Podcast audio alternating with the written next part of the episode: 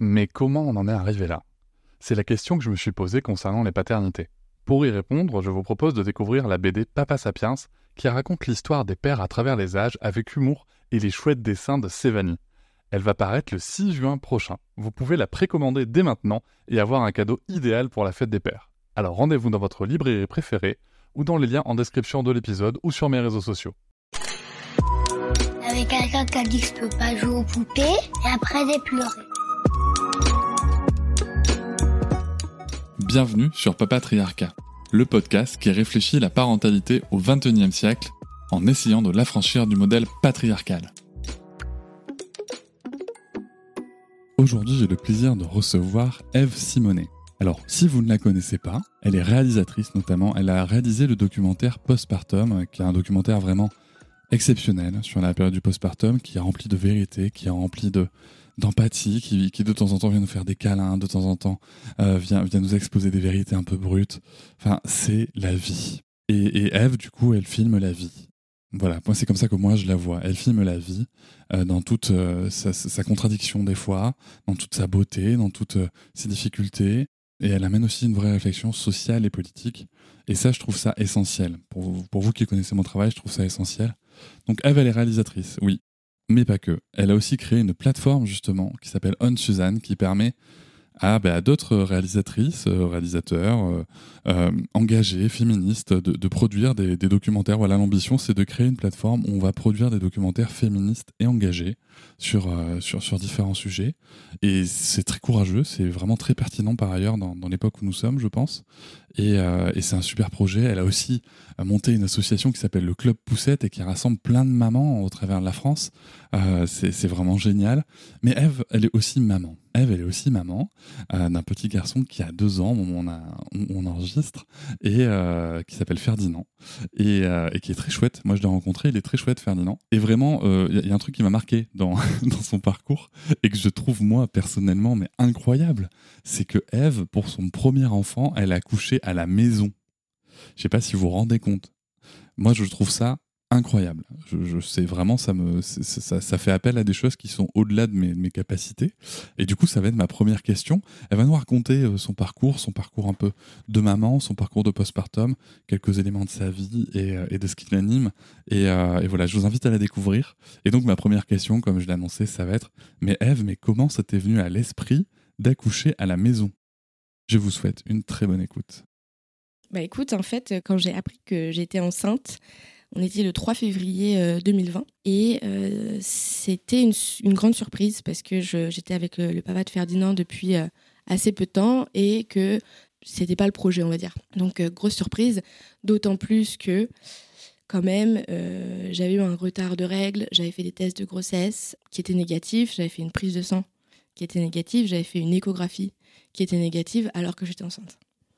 Donc déjà, euh, tu vois, euh, et même le, sage-femme qui m'avait examiné m'avait dit, mais non, vous êtes stressé. J'avais pris un, un, nouveau travail, voilà, vous êtes stressé, vous n'avez pas vos règles depuis euh, deux mois, mais vous n'êtes pas enceinte. Il m'avait fait une écho sur le ventre. Ah, reprenez votre pilule, tout va bien. Donc moi, j'étais, ok, bon, bah, j'ai pas mes règles, soit ça va revenir, je reprends ma pilule et, et, euh, et les règles n'arrivent toujours pas. Et là, je refais le dernier test de grossesse qui me dit enceinte plus de six semaines. Et finalement, je suis arrivée à faire une écho de datation. J'étais quasiment à huit semaines, il me semble, de grossesse. Donc, et puis, bah, quand, quand Ferdi est né, on s'est rendu compte même qu'il y avait eu, enfin, euh, qu'ils avaient mal euh, daté, tu vois, parce qu'il était, euh, il était, il est sorti, on, on, pense, à plus de 40 semaines de mon ventre. Pour répondre à ta question, en fait, si tu veux, quand moi, j'ai appris que j'étais enceinte, ça a été un énorme choc forcément. Et on a, on a pris quand même du temps avec Constantin pour se dire est-ce qu'on garde cet enfant? Oui, non, vraiment, on a pris 15 jours. Ça peut paraître peu, mais c'était 15 jours, chaque seconde était dédiée à cette question en fait. Mm. Et euh, j'avais que ça dans la tête, je suis pas allée au travail pendant une semaine, je crois. Et j'en dormais pas la nuit, et, et, Constantin pareil. Donc ça a quand même été de longues heures de, de réflexion pour à la fin se dire un go. Et en fait, tout s'est enchaîné très vite déjà le fait de prendre conscience que j'étais enceinte, bah, ça met un certain temps. Et puis tout le monde te dit, voilà. Parce que moi, je l'ai dit très vite, hein, j'ai pas eu peur de la fausse couche. Euh, je suis quelqu'un, euh, quand j'ai une joie, je veux le partager très vite.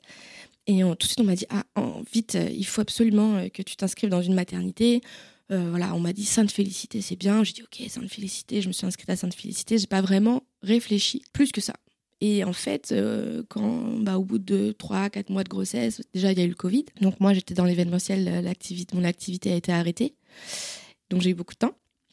Et j'ai voulu rentrer en contact avec la maternité, leur dire voilà, j'ai besoin d'infos, euh, moi je suis quelqu'un, euh, j'ai besoin de tout savoir pour pouvoir me projeter, j'ai besoin d'anticiper euh, dans ma tête et de d'être actrice finalement. Je j'aime pas remettre mes décisions entre les mains des gens. J'aime bien voilà, ça fait partie de moi vraiment ça, ce truc de, de décider pour moi. Et bien à, cause de ce Covid, bah, je pouvais, j'avais vraiment du mal à être en lien avec la maternité. On m'a très vite dit que potentiellement euh, mon conjoint ne pourrait pas être là pour l'accouchement. Donc là déjà, que j'allais devoir porter un masque. Enfin, c'était quand même une période assez particulière. On savait pas encore ce que c'était le Covid. C'était très, c'était très anxiogène. Et donc là déjà, je me suis dit ah putain, j'aurais pas, ça va être, ça va pas être cool quoi. Je m'imaginais avec un masque et du coup, bah surtout quand euh, c'est notre premier enfant, on pense beaucoup à l'accouchement. Et j'étais là, ok, l'accouchement, qu'est-ce que je connais de l'accouchement? Rien. Et en fait, les seules scènes qui me venaient, c'était les scènes de films où je voyais les meufs en transe, en train de hurler sur la machin, et j'étais là, putain. Et euh, j'étais là quand même. Et déjà, je comprenais pas l'époque, parce qu'après, en ayant un peu réfléchi, c'est parce qu'elles avaient forcément une péridurale à l'hôpital, ces, ces, femmes au cinéma, hein, on est d'accord, mais c'est représentatif d'une réalité. Et je me disais, pourquoi elles hurlent si elles ont une péridurale? Et j'ai commencé à me questionner sur la péridurale en me disant, ok, en fait, c'est quoi la péridurale? Euh, À quoi ça sert finalement? Et je me disais, est-ce que, est que j'ai le choix déjà? Est-ce que, en fait, on est obligé d'avoir une péridurale? C'est comme ça qu'on accouche en France toutes ces questions qui sont venues dans ma tête. Et moi, j'ai un rapport à la douleur qui est assez spécial puisque je la tolère très bien. J'ai pas peur de la douleur. J'ai pas peur de la mort. Et je pense que tout ça est assez lié finalement. Et surtout, j'ai confiance en mon corps en fait. Euh, j'ai vraiment confiance en mon corps et j'ai confiance en la vie, en fait. Et je me suis dit, en fait, ça me paraissait un peu incohérent d'avoir une analgésie où j'allais rien sentir. Ça me, ça me paraissait un peu bizarre. Mhm. Et, euh, et, en fait, c'était vraiment. Euh, j'avais envie de comprendre, encore une fois. Et je me suis un peu plongée euh, dans des livres, dans des ressources sur Internet qui expliquaient à quoi servait la péridurale j'ai compris à quoi elle servait. C'est oui, c'était pour enlever la douleur, mais aussi derrière, bah, t'enlever tout un processus assez physiologique. Et du coup, j'ai commencé à, m'intéresser à la physiologie de l'accouchement, et j'ai été passionnée en fait, passionnée. Et je me, ce monde-là s'est ouvert à moi, et euh, et très vite en fait, je me suis dit ah bah moi, je pense que ce qui me correspond le mieux, c'est d'accoucher sans péridurale en fait. J'avais envie de tenter cette expérience parce que ça fait aussi partie de ma personnalité de tenter des expériences. Tu vois, j'aime bien ça. Et encore une fois, je pense que j'ai pas cette peur euh, un peu irrationnelle euh, de l'accouchement, mais que beaucoup de femmes ont, mais parce que, encore une fois, on a été un peu éduqué à cette peur de l'accouchement. Tu vois, c'est mmh. c'est culturel limite en France. Et je me suis dit, pas de péridurale pour moi. Et de là, en fait, je me suis d'autant plus renseignée sur le sujet, à lire tous les livres. Voilà, c'était vraiment euh, en plus, comme j'avais que ça à faire, je me suis vraiment mis dedans. Et très vite, j'ai vu que bah, c'était pas le meilleur endroit pour accoucher à l'hôpital si jamais tu voulais pas de péridurale. Tout simplement parce qu'il y a une, encore une fois, dans la physiologie de l'accouchement, il faut être dans certaines conditions pour que ton corps il puisse euh, sécréter des hormones qui vont par exemple te permettre de gérer la douleur. Et tout ça se joue au, niveau du cerveau, tu vois. Donc pour moi, c'était euh, assez net et précis. Enfin, si jamais je voulais provoquer les endorphines, qui sont euh, l'hormone qui te permet de gérer la douleur, qui est euh, la morphine est un dérivé de, l'endorphine, donc c'est très très fort. Eh bien, il faut être dans les mêmes conditions que quand tu fais l'amour, c'est-à-dire être avec euh, une personne, enfin les personnes en qui tu as confiance, être dans un cadre vraiment très sécurisant, être dans la pénombre, que personne te parle et surtout qu'on va mobilise pas le néocortex. Et je me suis dit, je vais arriver à l'hôpital, on va me manipuler, on va me toucher, on va me faire des touchés vaginaux, je vais probablement avoir euh, euh, des, des, gens qui vont tourner, euh, je vais devoir remplir des formulaires, je vais être dans une chambre d'hôpital avec des néons, je vais pas être chez moi. Je me suis dit, je mets pas toutes les chances de mon côté en fait. Je me suis vraiment dit ça. Et puis bah, plus aussi en me renseignant dans le sujet, en écoutant des témoignages via des livres et tout je me suis, je me suis aussi rendu compte que bah, le personnel médical n'était pas forcément vraiment formé à l'accouchement physiologique en France. Et, euh, et donc, je me suis. En fait, ça a, été, ça a été assez clair dans ma tête que du coup, j'accoucherais pas à l'hôpital. et euh, et j'ai rencontré une doula qui s'appelle Leslie. Qui Leslie est venue- Lucien. Leslie Lucien, ouais, qui est venue faire mon accompagnement. Et j'ai adoré sa présence et elle m'a beaucoup rassurée. Et elle m'a parlé de l'accouchement à domicile. Elle m'a dit Tu sais, ça existe, c'est possible, tu peux le faire. Et elle a validé cette pensée, en fait, chez moi. Et elle a aussi permis que mon conjoint Constantin, euh, qui lui est quand même. euh, qui a besoin d'être très rassuré médicalement, qui. euh, Enfin, je trouve ça encore dingue aujourd'hui, d'ailleurs, qu'on ait fait ça, parce que c'est voilà, c'est quelqu'un, par exemple, qui a été très, très angoissé par le Covid, qui a très peur euh, que les choses se passent mal, tu vois. Et ben en fait, on a rencontré une sage-femme qui s'appelle Neza et qui l'a beaucoup, beaucoup rassurée et qui lui a dit les chiffres, qui, Neza, a 10 ans d'expérience dans les accouchements à domicile. Donc en fait, il a été rassuré, il a été convaincu par Neza et moi, j'étais tellement convaincue par mon choix. Il a aussi respecté ça en disant euh, c'est quand même toi qui accouches. Donc euh, allez, c'est parti pour l'accouchement à domicile. Et, euh, et le jour où, la décision était vraiment prise, j'ai pas remis ça en question une seule fois. Et euh, j'avais vraiment confiance, confiance en mon corps et hâte, hâte de ce moment surtout en fait, vraiment hâte. Et je voyais bien la différence que, moi je pouvais avoir de joie en fait de cet accouchement, contrairement à d'autres femmes que j'avais pu voir en préparation qui elles étaient vraiment un peu dans la peur et tout. Et déjà je trouvais que l'expérience elle était vraiment plus cool euh, de mon côté. Et, euh, et voilà, donc accouchement à domicile. Donc à la fin de ma grossesse, j'en pouvais plus quand même, hein, j'en pouvais plus, j'avais hâte. Quand même, je tiens à préciser que pour faire un accouchement à domicile, il faut être dans certaines conditions euh, physiques, on va dire. Il faut que la grossesse euh, se passe sans encombre, donc que tous les résultats au test soient bien, qu'il n'y ait aucun, aucun problème en fait. Il y a quand même, tout le monde ne peut pas accoucher à la maison. Ça, il faut le savoir, mais moi, en l'occurrence, tout se passait bien. Et donc, euh, le 24 euh, septembre 2020, j'ai eu ma première contraction et je l'ai senti tout de suite. Je me suis dit, c'est bon, c'est le moment, c'est ça. Et du coup, j'avais demandé à ma cousine, qui est comme euh, ma sœur, d'assister à, l'accouchement. Donc, elle est venue assez rapidement. Constantin a, fait la piscine et tout. Et, voilà, j'étais chez moi avec la petite musique et, et j'étais contente, je rigolais, je marchais. Les contractions euh, ont été très vite, très régulières, très vite à deux minutes. Mais je les tolérais super bien, vraiment bien. Et ma sage-femme, donc euh, Neza, on lui a dit, elle, nous a envoyé un texto en nous disant quand Eve, elle, elle dit que ça s'intensifie, je viendrai. Et moi, j'étais là, ok, pas de souci. Première, euh, première contraction, 19h50, euh, 20h, 21h, 22h, 23h, je suis au top de ma vie, tout va bien. Par contre, la piscine a été un vrai plus. Un vrai plus parce que une fois que je me suis mise dans l'eau chaude, alors je, je gérais tellement bien les contractions, je me disais, c'est ça l'accouchement, facile. et à un moment, j'ai essayé de sortir de la piscine et j'ai eu des contractions. J'ai dit, oh non, putain, je peux pas. et je suis rentrée dans, dans l'eau et c'était un truc de ouf à quel point l'eau m'a apaisé l'eau chaude. Et je me souviens aussi d'un d'un truc assez fou, c'est que j'étais euh, j'étais sur les genoux en fait et que j'ai passé tout mon accouchement sur les genoux et que je me disais mais je ne vais plus pouvoir marcher. tu vois parce que tu passes 10 heures en fait sur... et j'avais pas mal. Et, et ça c'est pareil, c'est je le savais aussi mais c'est les hormones en fait euh, de, de souplesse, je sais plus comment ils s'appellent mais qui euh, quand tu, quand tu as ton accouchement, en fait, qui se mettent en place et qui te permettent d'être méga souple. Je pouvais te faire un grand écart. J'ai jamais su faire le grand écart de ma vie. et j'étais là, waouh, c'est dingue. Je suis, je suis genre élastigante, quoi. Genre, vraiment, c'était ouf. Donc, c'était vraiment chouette. Et j'ai appelé euh, Neza, enfin, Constantin a appelé Neza. euh, elle arrivée à 1h du matin. Et, euh, et je savais que j'étais très loin déjà dans l'accouchement. Et donc elle est arrivée, elle m'a sécurisée, c'était chouette. Ça, commençait à devenir, intense. hein. Là, je pouvais plus trop parler. Il fallait que je sois. J'étais vraiment les mains sur, j'étais les mains sur la piscine et j'étais vraiment dans une concentration assez extrême. Mais j'ai quand même demandé à Neza qu'elle m'examine parce que je voulais savoir à combien j'en étais.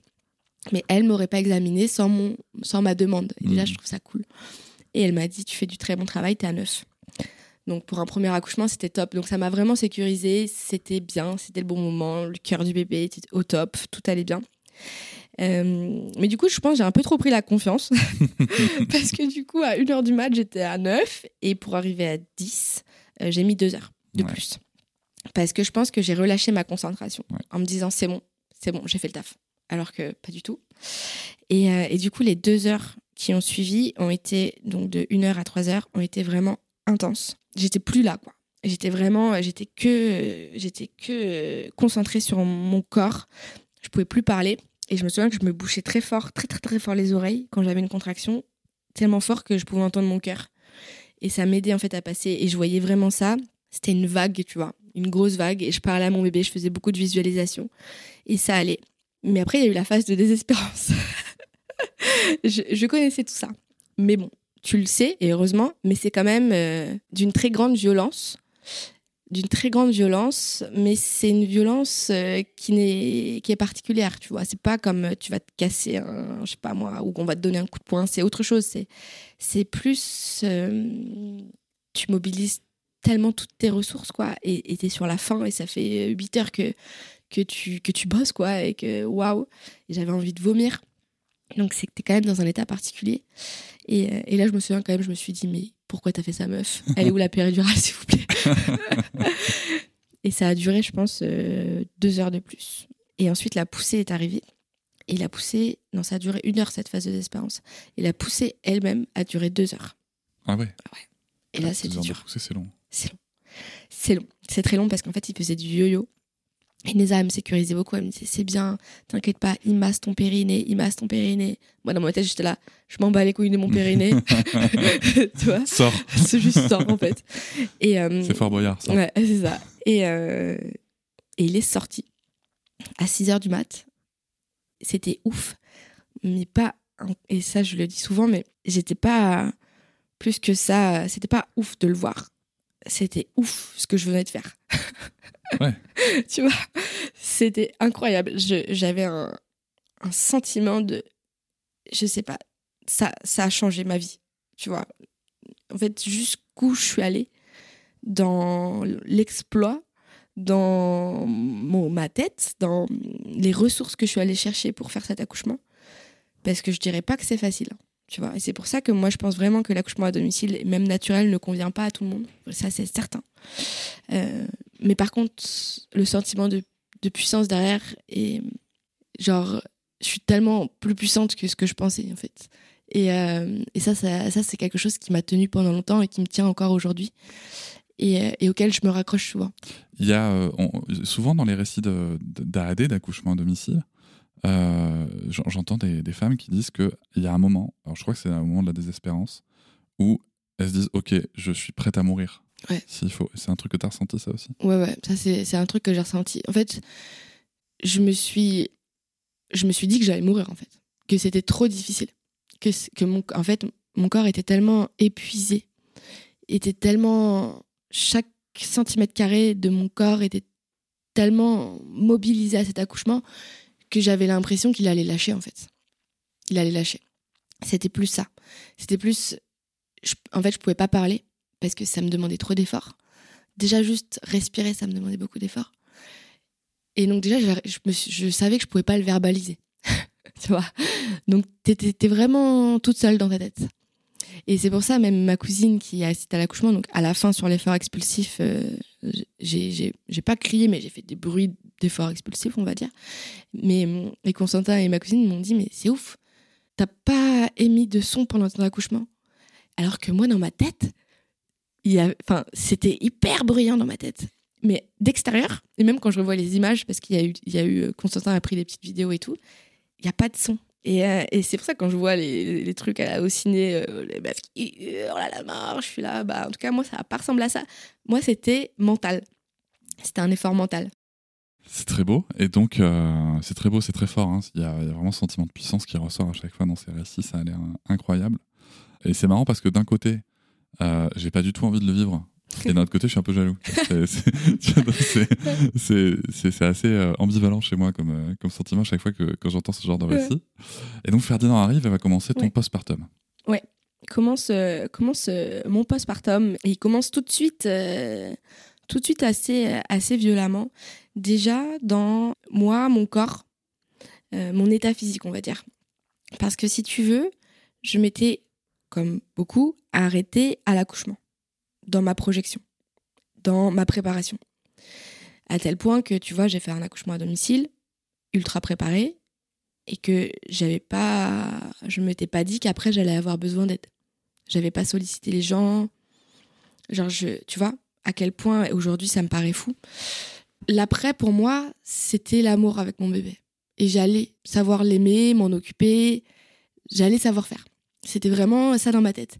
Et si tu veux, ma grossesse était très bien passée, mon accouchement aussi, donc pour moi, ça allait continuer sur la même lancée. Et j'avais pas pris conscience en fait de ce que mon, bah, ce que mon corps allait faire justement, allait, à quel point il allait s'ouvrir. Je savais qu'il allait s'ouvrir, mais j'ai été choquée de mon état physique en fait.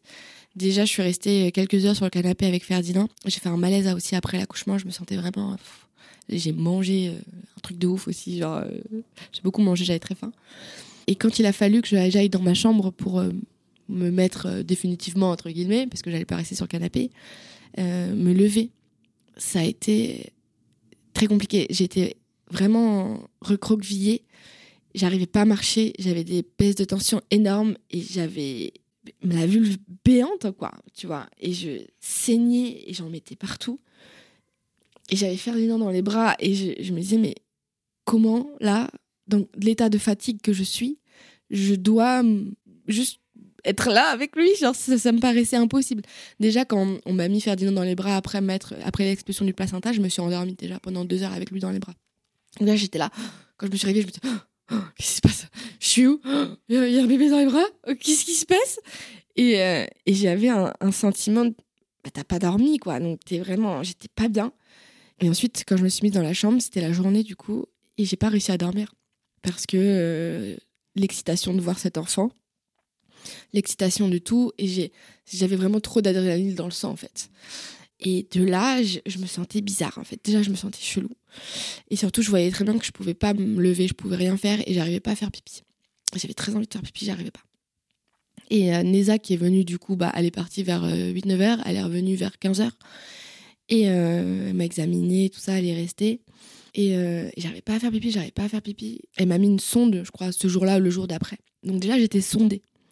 J'étais sondée avec ma poche de pipi à côté et j'avais vraiment du sang partout. Parce que quand tu es chez toi, bah, il n'y a pas cette aide, justement, euh, des infirmières qui vont venir changer, qui vont venir faire attention que ça soit à peu près propre et tout.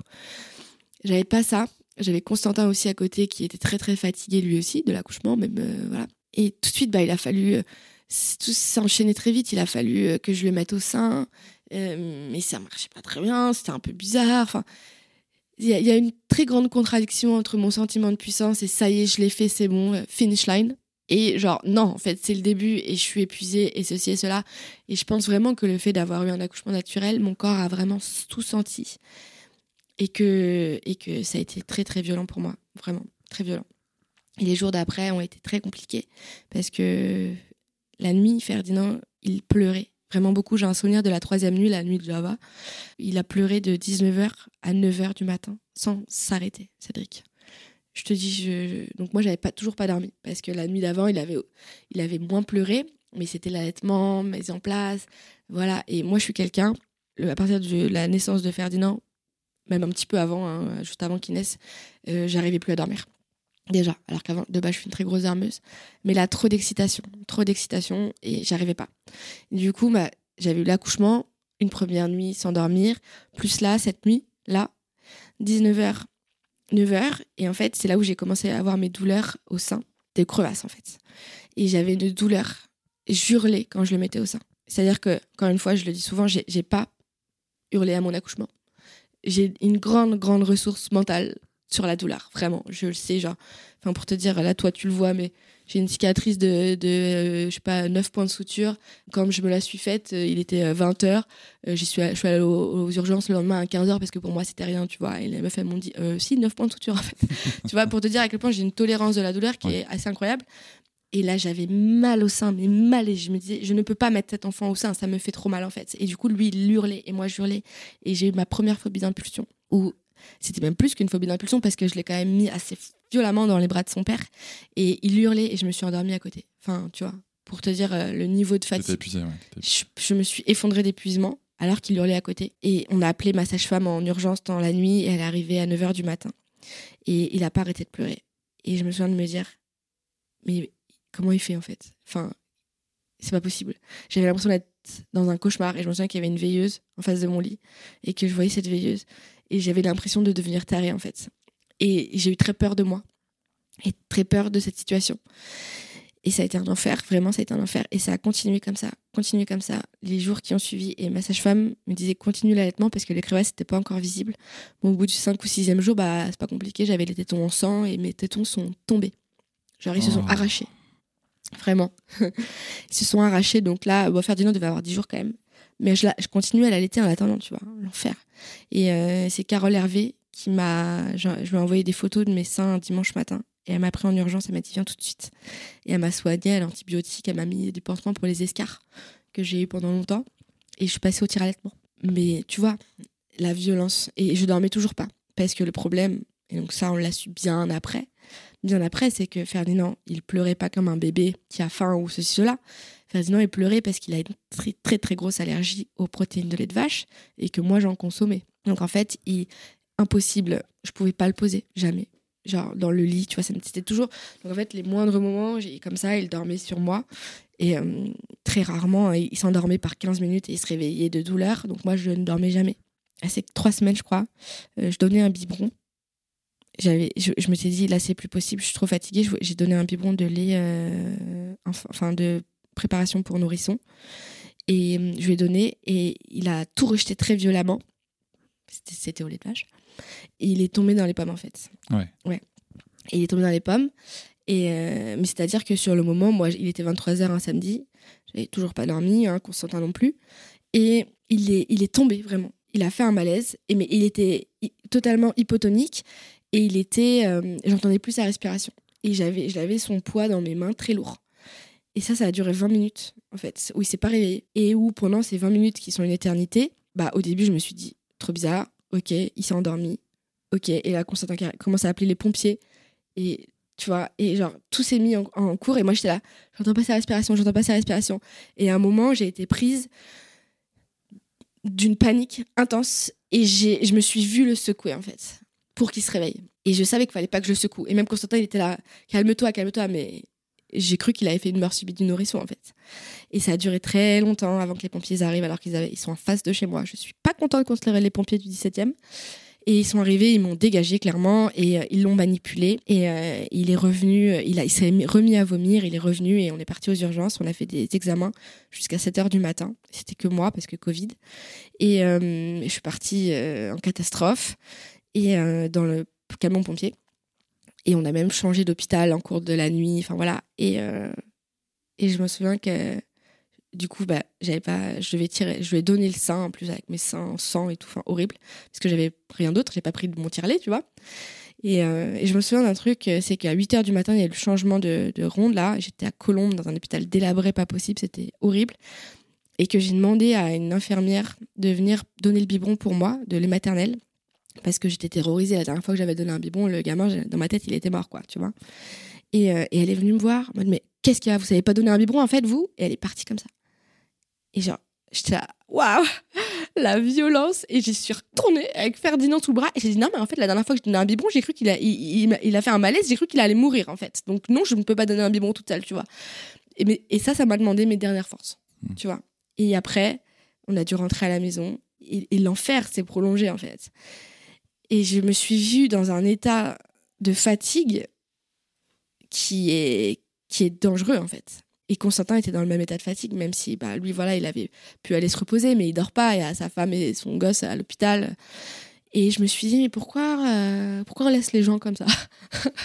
Je me suis dit, c'est non-assistance à personne en danger, en fait. Et ça a duré comme ça pendant longtemps. Pendant longtemps.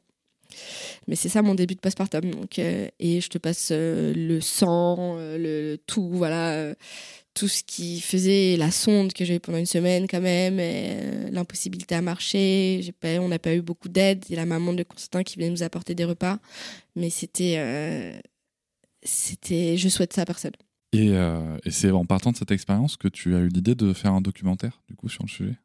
Écoute, l'idée du documentaire, elle est venue juste avant d'accoucher. En fait, quand Neza, ma sage-femme, Ryan Reynolds here from Mint Mobile. With the price of just about everything going up during inflation, we thought we'd bring our prices down. So to help us, we brought in a reverse auctioneer, which is apparently a thing. Mint Mobile unlimited premium wireless. Ready to get 30, 30, bit to get 30, bit to get 20, 20, 20, bit to get 20, 20, bit to get 15, 15, 15, 15 just 15 bucks a month. So, Give it a try at mintmobile.com slash switch. $45 upfront for three months plus taxes and fees. Promo rate for new customers for limited time. Unlimited more than 40 gigabytes per month. Slows. Full terms at mintmobile.com. J'étais donc très dans cette préparation à l'accouchement et à chaque fois je disais Lisa mais ça y est qu'est- qu'est-ce que je peux qu'est-ce que je- comment je peux me préparer de plus là? J'ai l'impression que ça y est l'accouchement c'est ok. Elle m'a dit renseigne-toi sur le postpartum. J'étais enceinte de 8 mois et demi. 8 mois 8 mois et demi. Je dis c'est quoi ça le postpartum? C'est quoi ça? Elle m'a conseillé deux livres celui de Julia Simon et euh, celui du mois d'or de Cécile et de Marie. Et du coup euh, j'ai envoyé Constantin les acheter à la Fnac et euh, j'ai commencé à feuilleter et là, je me suis dit, ah, ben, c'est un vrai sujet, le postpartum. tu vois? Et là, je me suis dit, bah, euh, pourquoi j'apprends ça? Je vais pas avoir le temps de me préparer, moi. tu vois? Parce que, encore une fois, je suis quelqu'un qui, qui a beaucoup. J'ai besoin de comprendre tout. Et je me suis dit, putain, Ah l'arnaque. pas compris. Ah, j'ai pas compris. Je me suis dit l'arnaque en fait, l'arnaque totale. Et j'ai essayé de trouver un documentaire parce que euh, je suis quelqu'un qui lit énormément, mais je trouve encore une fois que sur ce genre de, de sujet, j'avais envie d'entendre des mères en fait me dire, tu vois, en, en, vidéo, j'avais envie de voir, j'avais envie de voir, donc je, je me suis tournée vers le documentaire et j'en ai pas trouvé. Et je me suis dit, c'est quoi ce délire? Il n'y a pas de documentaire, il n'y a pas de, de je trouve rien. Et c'est comme ça que j'ai j'ai eu cette idée de, de faire ce documentaire. Alors, je n'étais pas du tout réalisatrice avant, hein, mais euh, ça m'a jamais empêché euh, d'avoir plein de projets, de faire plein de trucs euh, dans ma vie. Et je pense que ça, c'est aussi une chance euh, que j'ai, c'est que comme j'ai pas fait d'études, pour moi, tous les métiers sont potentiellement faisables, quoi. À part médecin, chirurgien, dentiste, on est d'accord, mais tout ça, voilà. Ça me faisait pas peur de me dire de me lancer dans un film. Parce que le papa de, de Ferdinand aussi travaille dans ce secteur-là, donc j'étais assez habituée à tout ça. Et c'est là où c'est venu, et c'était au stade d'idée. Av- Avec cette, ce début de postpartum, c'est devenu une, c'est devenu, euh, oui, euh, plus qu'une idée. C'était, euh, c'était, il faut faire ça parce que je, je, je c'est, c'est fou en fait. c'est fou en fait qu'on parle pas de, ça. Dit, c'est, en fait, j'estime que je suis quelqu'un quand même qui a vécu beaucoup, beaucoup d'épreuves dans sa vie, tu vois. Et pour moi, c'est la plus grosse. Alors que franchement, j'en ai vu d'autres. hein. Et je me suis dit, comment on peut laisser les gens arriver dans cette expérience sans même qu'ils soient au courant, euh, bah, juste euh, déjà en termes physiques, mais aussi de tout l'impact euh, que ça va avoir sur toi en tant que, femme, que, que, homme, que couple. Et donc, c'est venu de là, cette, cette envie. Est-ce que tu peux nous rappeler où on peut retrouver ton documentaire? On va pas trop en faire le tour parce que. Alors moi je l'ai vu, je l'ai vu plusieurs fois du coup, et, euh, c'est un, un documentaire que, je recommande à, l'auditoire. Euh, juste aussi, je tiens à rappeler à l'auditoire que si vous souhaitez réagir euh, au récit de Eve, de ce qu'elle a déjà dit, de ce qu'elle dira ensuite, vous pouvez aller sur, sur SpeakPipe. Il y a le lien qui est en description de l'épisode. Vous pouvez laisser un audio de 5 minutes ou plusieurs, et puis ça sera l'occasion de vous répondre. Peut-être que même Eve pourra vous répondre directement si l'envie lui en prend, et qu'on pourra retrouver cette réponse dans dans le podcast. Donc n'hésitez pas. Et où est-ce qu'on peut retrouver ton documentaire alors aujourd'hui, le documentaire, il est euh, sur euh, sa petite plateforme dédiée que j'ai développée. C'est un site euh, qui s'appelle postpartum-ledocumentaire.fr où on peut retrouver les quatre épisodes du doc avec toutes les interviews intégrales aussi qu'on a, qu'on a tournées. Et quand on va sortir la plateforme Suzanne, euh, le documentaire sera visible sur Suzanne. Donc le, je mettrai en description de cet épisode le lien euh, tel, euh, tel qu'il sera au moment de sa sortie, euh, puisqu'on enregistre euh, avec pas mal d'avance quand même euh, sur, sur cet épisode. Donc euh, vous pourrez retrouver bien sûr en description de l'épisode le lien pour aller voir le documentaire euh, réalisé par Eve, peut-être même d'autres, euh, avec euh, tout, tout l'espoir qu'on place dans cette plateforme euh, de Suzanne. Exactement. Là-dessus, tu fais un documentaire, tu te renseignes. On, a déjà évoqué aussi que le, sommeil, euh, euh, c'était un gros sujet de, votre, de, de ton postpartum qui a duré et qui dure encore euh, longtemps. Mais moi, la question que je voulais te poser, c'est qu'est-ce que ça a réveillé chez toi de devenir maman en termes d'expérience, en termes de choses que tu comprenais pas, en termes de choses que- auxquelles tu t'attendais pas? Déjà, tu vois, tu, tu, parlais des phobies d'impulsion, peut-être d'une certaine, certaine violence. Euh, qu'est-ce que ça a réveillé chez toi? Ça a réveillé euh, énormément euh, de choses. Je pense que déjà, en devenant maman, en apprenant ma grossesse et en me réappropriant aussi mon corps et mon accouchement, ça, ça a été, si tu veux, de me dire, de, faire ce chemin jusqu'à un accouchement à domicile, ça m'a fait me questionner aussi sur comment on m'avait présenté pendant toute ma vie l'accouchement, ce moment-là. Ça, ça a été une première réflexion que j'ai pu déconstruire, du coup. De me dire, bah en fait euh, non l'accouchement c'est pas forcément quelque chose de traumatique. Non l'accouchement euh, enfin en tout cas du moins oui l'accouchement on peut le vivre sans péridurale et ça va bien se passer. Euh, de ne plus être dans cette peur là déjà ça a beaucoup fait cheminer ma réflexion.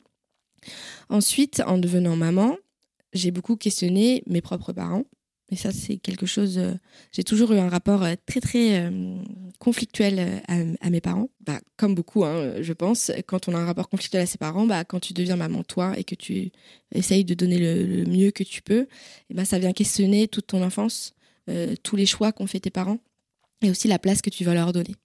Donc moi j'ai coupé les ponts avec ma mère qui à l'époque était qui, était toxique pour moi. Aujourd'hui ça va mieux, on- mais on marche sur des œufs elle, et moi. Et avec mon père aussi j'ai coupé les ponts.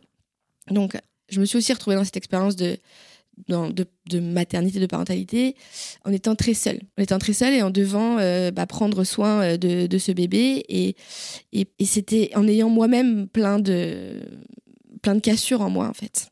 Et je pense que ce que ça a réveillé chez moi vraiment la maternité, déjà, c'est tout ce qui allait pas, entre guillemets, en moi.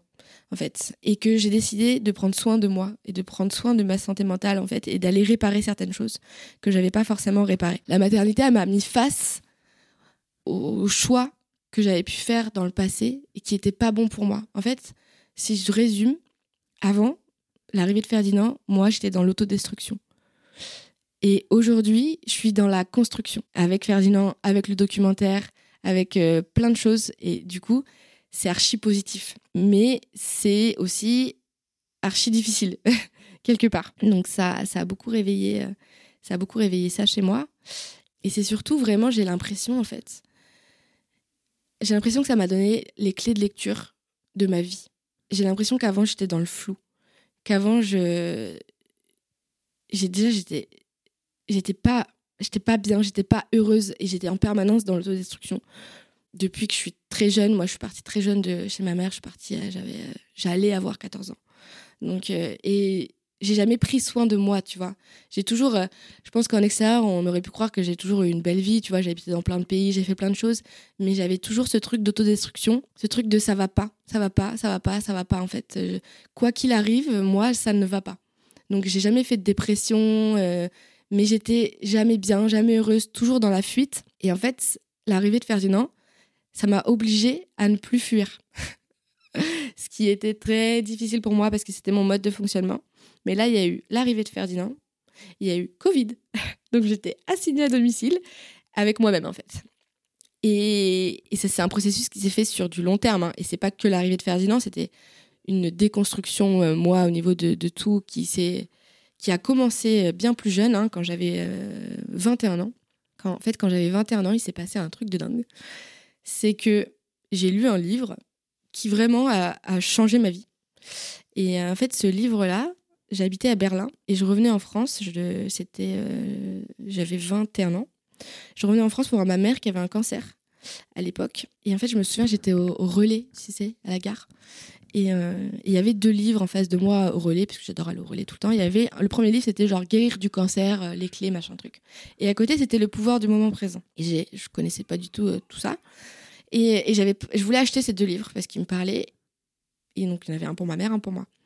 Mais j'avais pas assez d'argent. Et du coup, à ce moment-là, je sais pas, j'ai une révélation déjà de me dire, je vais prendre le pouvoir du moment présent parce que j'ai l'impression que c'est un livre qui va me guérir moi. Et je fais le choix de pas prendre celui pour ma mère parce que si je vais pas bien, je pourrais pas aider ma mère moi. Mais ça, c'est un truc que j'avais jamais capté, tu vois. Et vraiment, j'ai eu déjà ce truc-là en moi. Un truc important du coup qu'on devient parent quand même. C'est un, c'est- c'est- Ouais. c'est un message important à, Ouais. à réassimiler quand on devient parent. Exactement, exactement. Et, euh, et donc, du coup, j'ai lu ce livre euh, chez ma mère et j'ai été euh, choquée, en fait. Choquée des messages que ça disait dedans. j'ai été choquée en fait de voir à quel point tout ce qui me paraissait très très pertinent dans ce livre ne m'avait jamais été enseigné et même on m'avait enseigné l'inverse.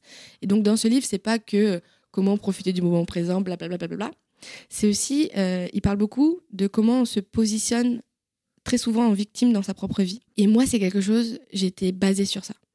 J'étais une victime en permanence. Et, euh, et parce que j'avais de quoi, hein, quand même, hein, tu vois. Genre, mais du coup, je m'étais construite là-dessus, sur tout ce de mal qui m'était arrivé dans ma vie. Et, et comment, en fait, bah, j'étais dans l'autodestruction à cause de ça. Et en fait, dans le livre, à un moment, ils disent juste que on n'est pas obligé, en fait, de, de subir. On peut aussi choisir de ne plus être dans une position de victime. Et ça m'a tellement parlé, en fait. Et à partir de ce moment-là, ma vie, elle a vraiment changé, en fait. Parce que j'ai arrêté de me mettre en position de victime et je me suis mise en position d'actrice de ma vie. De maintenant, en fait, tout ce qui m'est arrivé, ça va plus autant conditionner ma vie. Ça va la conditionner d'une certaine manière parce que c'est mon histoire, mais voilà. Et, euh, et, donc, en fait, ça, c'était le premier pas de ma déconstruction et je me suis sentie tellement mieux après et tellement plus apte après. Et j'ai beaucoup, beaucoup lu de livres euh, de développement personnel, spirituel. Alors pour moi, il faut bien faire la différence. Hein. Le, le, spirituel, c'est pas la religion, c'est pas, pas Dieu, c'est pas tout ça. Mais euh, c'est quelque chose qui, moi, m'a énormément aidé. Et alors, je pense qu'il y a de, à boire et à manger, surtout aujourd'hui, dans les livres de développement personnel. Mais en tout cas, moi, euh, ceux que j'ai trouvés m'ont énormément aidé. Et ça a été le premier petit pas, de, même grand pas de la déconstruction. Et ça a été aussi un peu mes premières, euh, mes premières décisions, en fait. Et, en fait, à partir de ce moment-là, j'ai osé reprendre ma vie en main. J'ai osé dire euh, stop à la violence qu'on m'imposait avec mes parents, avec ma famille, euh, avec beaucoup de choses. Et j'ai commencé à pouvoir me, recentrer. Après, c'est de longue haleine, hein, ce processus. Donc, mais déjà, ce moment-là, il a été décisif pour moi. Je me suis même fait tatouer, tu vois, pour te dire. Ça a été décisif et je pense que ce que je fais aujourd'hui, ça fait vraiment. Enfin, ça, c'est très important dans mon histoire. De comprendre. Bah déjà, cette déconstruction, elle m'a fait tellement de bien. Et je me suis dit, en fait, on peut. C'est pas parce que j'ai appris plein de trucs dans ma vie quand j'étais enfant que c'est la réalité, en fait. Et ça a été le point de rupture. Et quand je suis devenue maman, déjà avec cet accouchement, eh bien, je me suis rendu compte, encore une fois, que non, c'était pas forcément tout ce qu'on m'avait dit, présenté comme tel. C'était pas forcément ma réalité en tout cas. Et puis bah quand Ferdinand en plus est arrivé avec euh, son lot d'amour immense et son lot de, je l'entends euh, en bas, euh, mais aussi son lot de difficultés avec le RGO, avec le malaise, avec moi, mon, sentiment de mère sans parents. c'était absolument pas le bonheur qu'on m'avait promis au début. Donc c'était un peu, j'ai un peu vécu ça comme une grande arnaque quand même. Et bah, encore une fois, là, ça me montrait que c'était pas ce que on montrait dans les représentations culturelles, dans ce qu'on m'avait appris dans mon enfance, que non, un enfant c'était pas que du bonheur, c'était pas vrai en fait. Et sur tout ce chemin de ma maternité, j'ai toujours remis en question plein de choses comme ça et qui me permettaient finalement moi d'avoir ma voix. Et puis arrivé euh, il y a à peu près un an le terme féminisme dans ma vie. On, y reviendra euh, dans l'épisode bonus sur, ah euh, sur le terme féminisme. Moi, moi, avant de, de, passer à ce sujet-là et, qu'on fasse le bonus et, et d'aller vers la fin de cet épisode, il y a quand même une question que j'ai envie de te poser, c'est tu fuyais quoi?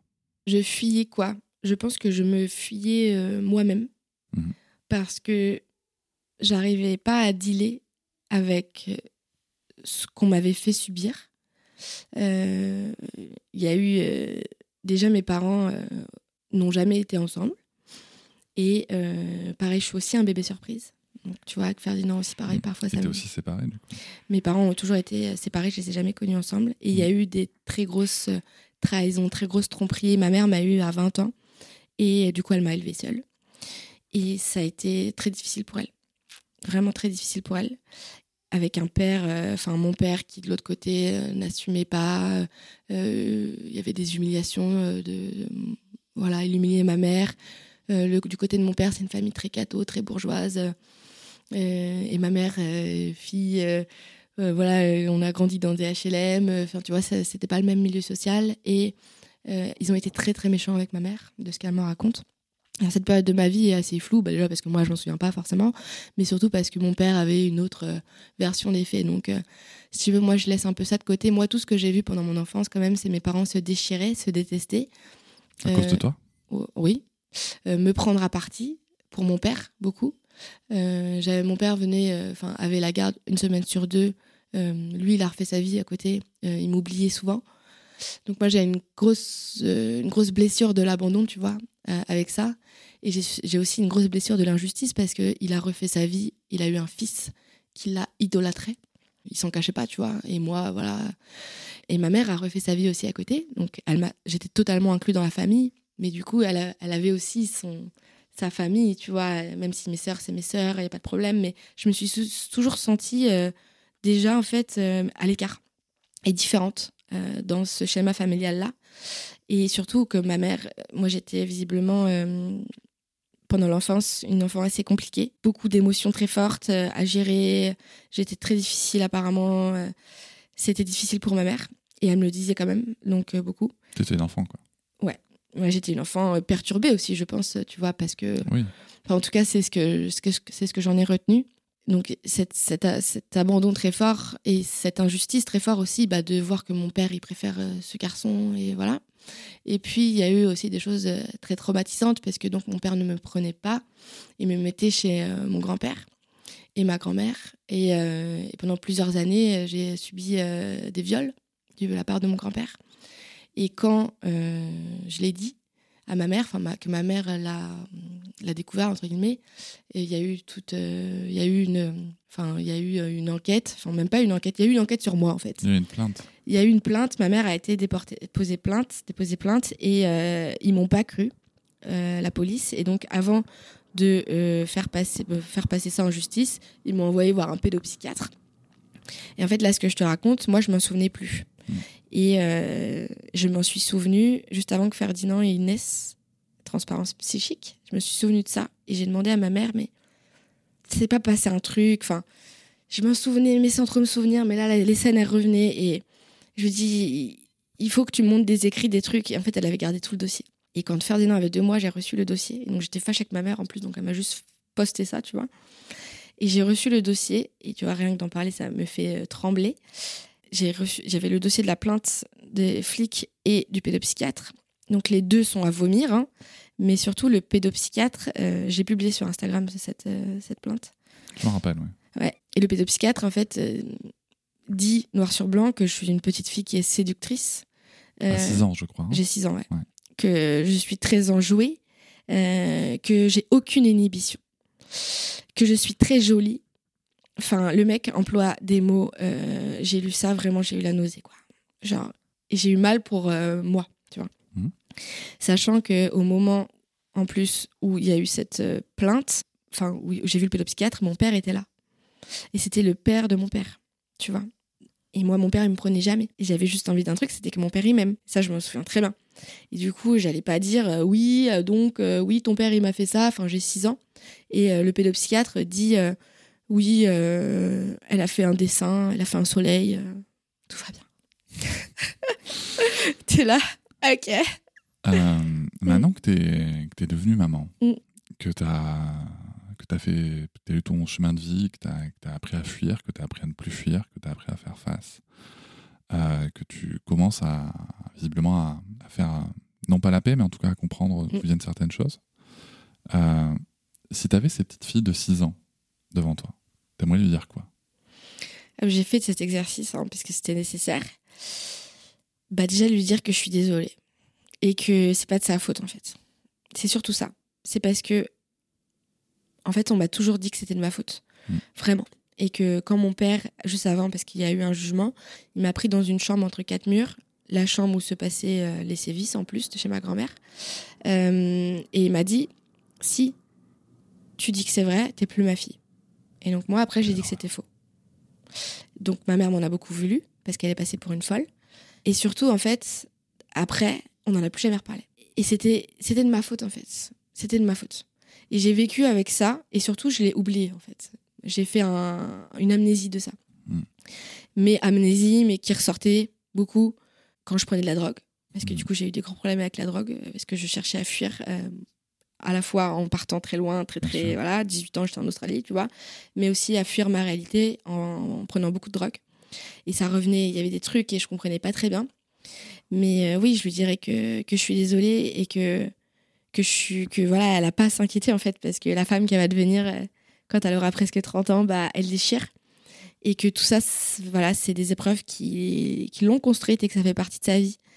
Et que surtout, ça ça m'a appris beaucoup.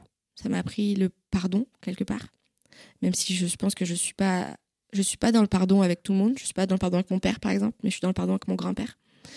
Euh, et, que, et que ça va aller, en fait. Je ferai un petit câlin quand même. Sur le sujet du pardon, euh, je vous invite à lire euh, les livres d'Alice Miller sur, euh, sur le sujet du pardon qui peut être utile, Mm. mais qui n'est en aucun cas obligatoire. Ouais. Contrairement à ce qui peut être véhiculé dans certaines sphères psy, euh, ça n'est en aucun cas obligatoire, c'est important de le savoir. Merci beaucoup, Eve. Avec plaisir. Je vous remercie de m'avoir écouté. Je vous invite à vous abonner au podcast sur votre plateforme préférée et à me retrouver sur Instagram, TikTok, Facebook et sur le blog papatriarca.fr. À bientôt!